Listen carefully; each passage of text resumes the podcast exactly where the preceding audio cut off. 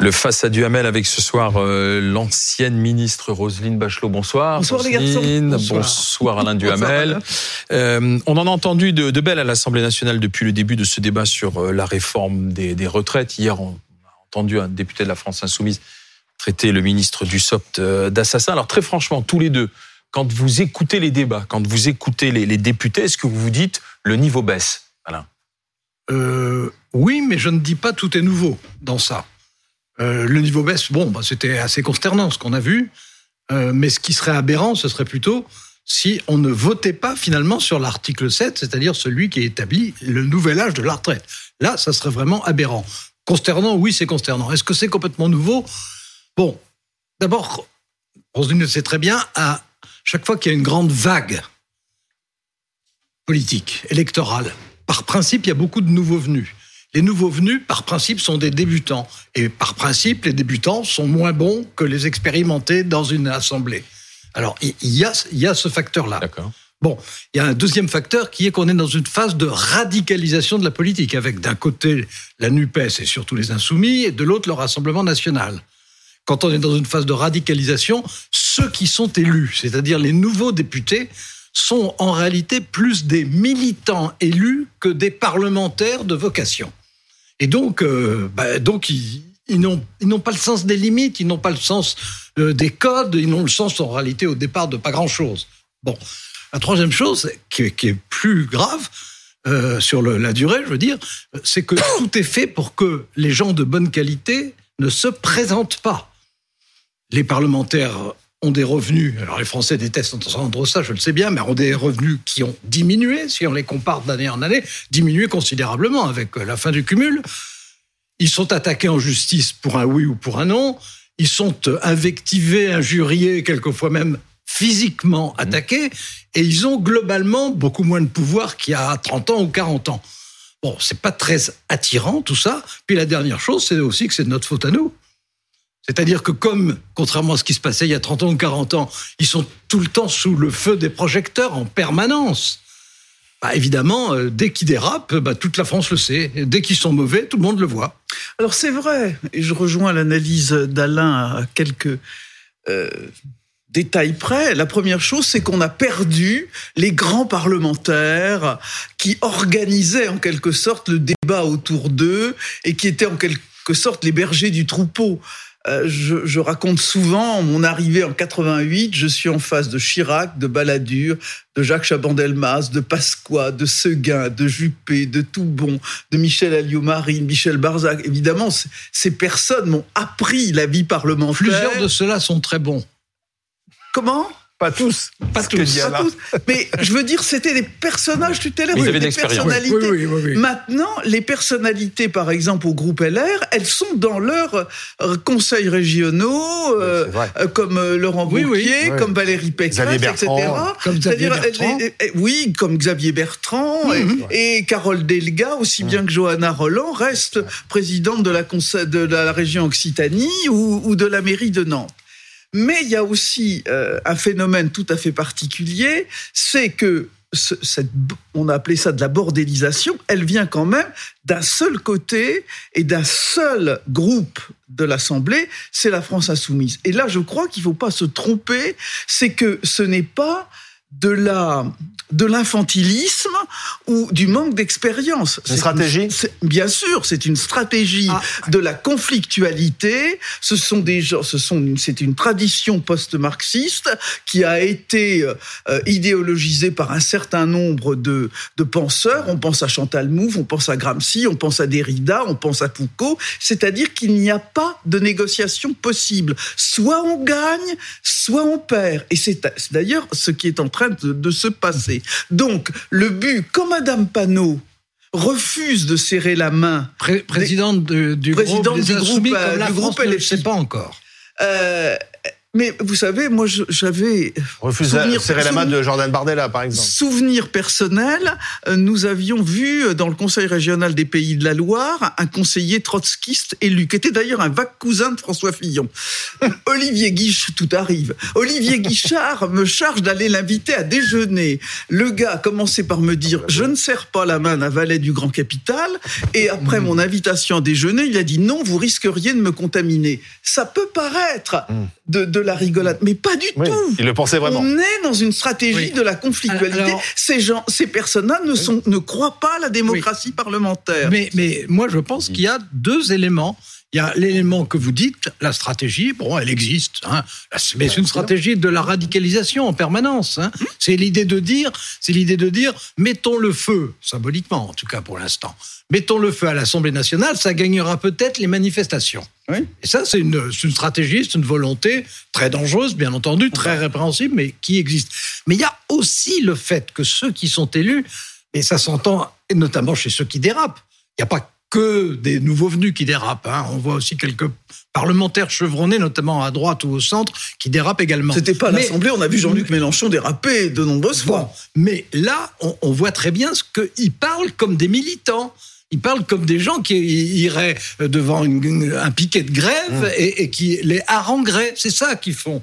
Et ça se voit très bien quand on les écoute. Alors Mathilde Panot, elle dit pas ça. Hein. Euh, la présidente, elle l'a dit d'ailleurs euh, aujourd'hui même à l'Assemblée, la présidente du groupe LFI à l'Assemblée nationale, euh, dit que la LFI, justement, les insoumis font l'objet d'une stratégie de diabolisation et d'insulte. En fait, ce sont les insoumis qui sont diabolisés. Ah non, mais ça c'est une bonne vieille stratégie, c'est-à-dire que on reproche à l'adversaire et au concurrent exactement ce ses fautes et ses péchés. Ça, n'allez pas apprendre à une vieille parlementaire euh, que j'ai été et que je reste finalement dans mon cœur.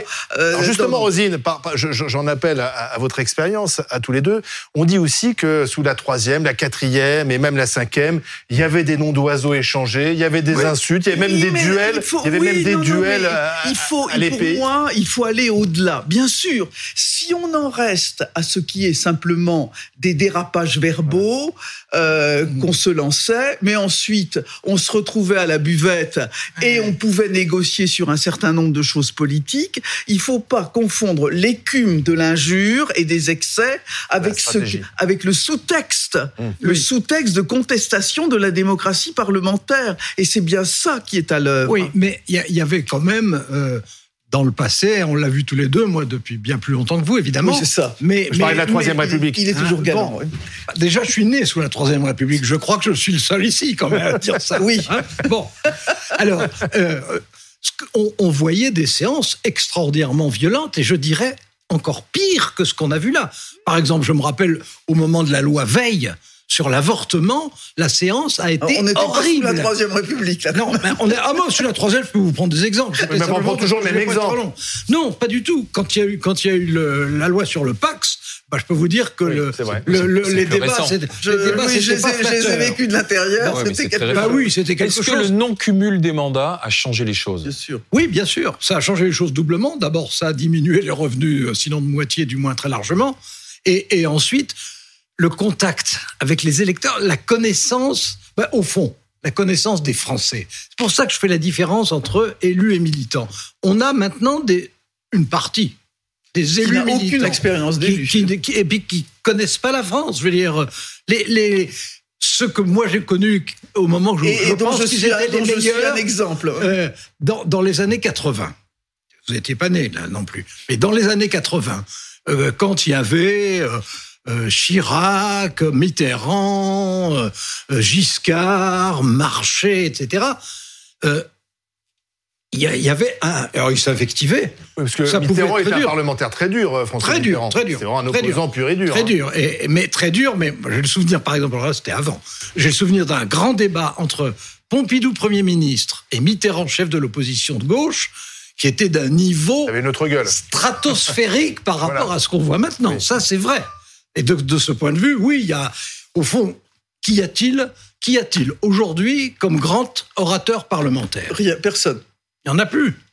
Euh, le, dernier, c'était Mélenchon. Ah bah oui. exactement, Et même du côté du gouvernement, j'ai envie de dire. Eh ben, mais vous savez, la, baisse du niveau dont on parle pour les députés, ça vaut également pour les gouvernements. Les, dans les. Et je vais vous dire une chose, c'est la faute de la télévision. Pourquoi Parce que maintenant, on nous dit, euh, on fait un- une interview, 8 minutes. Si on parle plus 15 secondes, on vous dit qu'on fait un tunnel. Comment résoudre- allez-vous résoudre le déficit de la sécurité sociale? Vous avez 10 secondes. Et, et- il y avait des orateurs qui avaient appris à parler avec euh, une culture générale, etc. Si vous faites ce genre de développement, les gars, là, là, les deux que vous êtes là en face, vous allez nous faire les gros Ouais, yeux ça en va être de nos fautes. eh ben oui, exactement. Et quand vous dites baisse, baisse de niveau, c'est baisse de niveau de, de culture générale, de culture politique. Oui. C'est ça. Non, mais, c'est- euh, parce qu'on parle, de- on, c'est- oui, oui, on- non, on- mais- on accuse souvent les élèves, Oui, l'école française mais- de dire il y a une baisse Non, de niveau avez raison. général. Peut-être. Est-ce que cette baisse de niveau, elle est là a- aussi vous, vous avez raison de faire la distinction. Euh, Il y a une baisse de niveau qui est une baisse de niveau politique, de culture politique. C'est pas une baisse de niveau universitaire. Si vous prenez l'évolution de la composition des assemblées, ce que j'ai eu l'occasion de faire il n'y a pas très longtemps depuis, euh, bon, sur une longue période, vous vous apercevez que le niveau des diplômes est de plus en plus grand. Ce qui est d'ailleurs logique, puisqu'en France, il y a de plus en plus de Oui, diplômés de l'enseignement supérieur dans la population. Donc c'est logique. Il n'y a pas une baisse de niveau universitaire.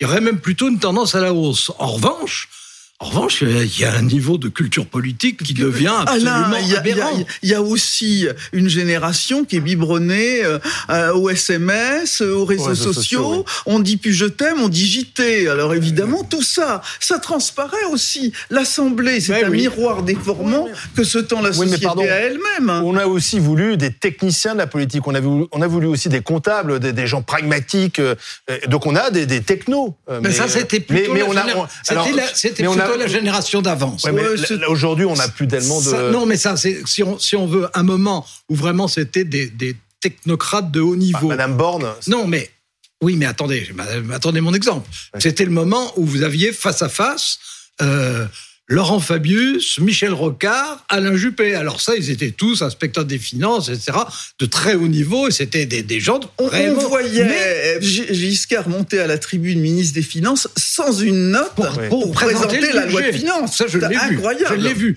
Il a cité plus de champs sans chiffres et il y a un journal malin qui a vérifié et il ne s'était pas trompé. non, non, il y a eu des moments éblouissants.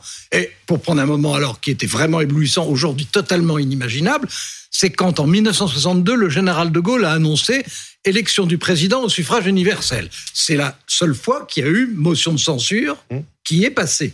Mais la, la séance d'explication de vote a été d'un niveau incroyable. Et en particulier, il y a eu un discours célèbre de Paul Reynaud, qui était un, un- un président du Conseil de la Troisième République, mais qui était, qui était non seulement Et dont le général avait non, été à des ministres. absolument non seulement faramineux, mais en plus qui annonçait toutes les déviations institutionnelles de la Ve République Dont qui, nous ont lieu, maintenant. qui ont eu lieu, à- mais toutes. Des visionnaires.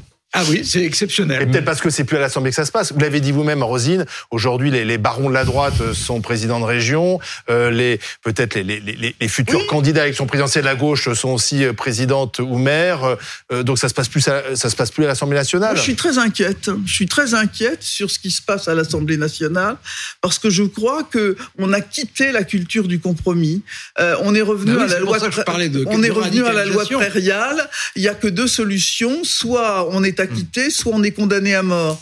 Et ça, euh, c'est véritablement une perte tout à fait importante. Et je suis sûr qu'Alain, centriste par définition et, Euh, ontologiquement, Réfléchis. Voilà, centriste, parce que c'est Réfléchis, c'est mieux. c'est antinomique d'être centriste et réfléchi, euh, euh, partage cette idée qu'à un moment, on puisse, euh, on puisse arriver à une solution commune. Et ce que je trouve d'ailleurs inquiétant, c'est que ça contamine l'ensemble de la société. Ou est-ce que c'est la société qui contamine le Parlement les Mais de ça. voir, par exemple, Laurent Berger participer à, ces à cette culture, enfin, à cette nouvelle méthode, c'est tout ou rien, c'est Oui. extrêmement inquiétant. Mot de la fin, là. Non, mais euh, d'un mot, euh, si euh, il n'y a pas un vote sur l'article 7, c'est vraiment que l'ensemble des parlementaires prennent les Français pour des imbéciles. Et ils ne servent à rien. Parce que c'est le c'est- message qu'ils c'est- donneront. le, le nouvel âge de la retraite, c'est la clé de tout. Bah oui. S'ils s'arrangent de telle façon qu'il n'est pas à voter là-dessus, à quoi servent-ils? Eh bien, on posera la question dans un instant. Merci Rosine, merci Alain, à, à nos invités.